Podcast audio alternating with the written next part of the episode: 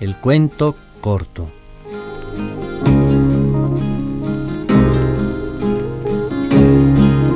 El ciervo escondido.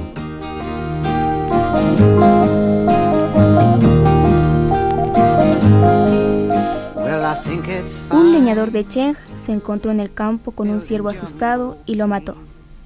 Para evitar que otros lo descubrieran, lo enterró en el bosque y lo tapó con hojas y ramas. Poco después olvidó el sitio donde lo había ocultado y creyó que todo había ocurrido en un sueño.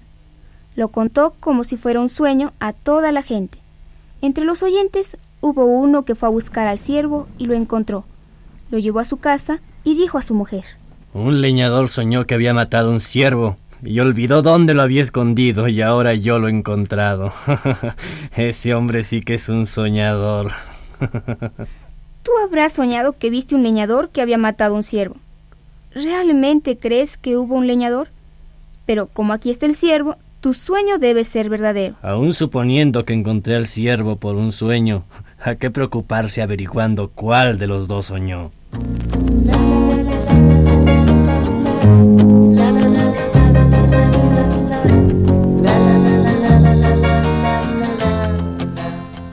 Aquella noche, el leñador volvió a su casa, pensando todavía en el ciervo, y realmente soñó.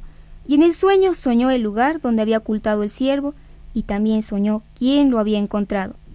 Al alba fue a casa del otro y encontró al ciervo. Ambos discutieron y fueron ante un juez para que resolviera el asunto. El juez le dijo al leñador Realmente mataste a un ciervo y creíste que era un sueño.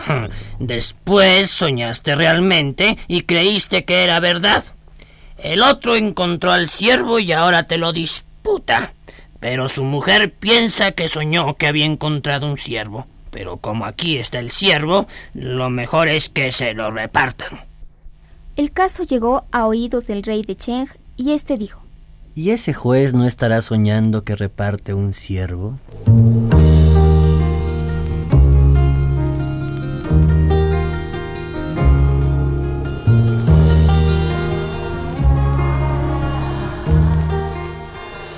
Este fue un cuento de Lietze, filósofo chino. Vivió hacia el año 400 antes de nuestra era.